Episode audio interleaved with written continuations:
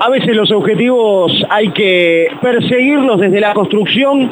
Hoy Banfield se abrazó a esa chance de ir por los malditos octavos de final de la Copa Argentina, por ese intento de seguir avanzando en una noche que arrancó complicada, porque Unión manejaba mejor las acciones, porque encontraba espacios por una u otra banda a partir del gol y del empate en un momento donde el equipo realmente no la pasaba bien, pero intentaba, no se daba por vencido, empezó a cambiar la historia del partido. El final es anecdótico, suele pasar. Cuando más querés cerrarlo, cuando más querés cuidarte, te pasa lo de la última, que terminamos todos casi con el grito atragantado, pero ¿cuántas veces te pasa al revés? ¿Cuántas veces lo terminas sufriendo? Hoy estaba dado y fue, Banfield está en octavos de final.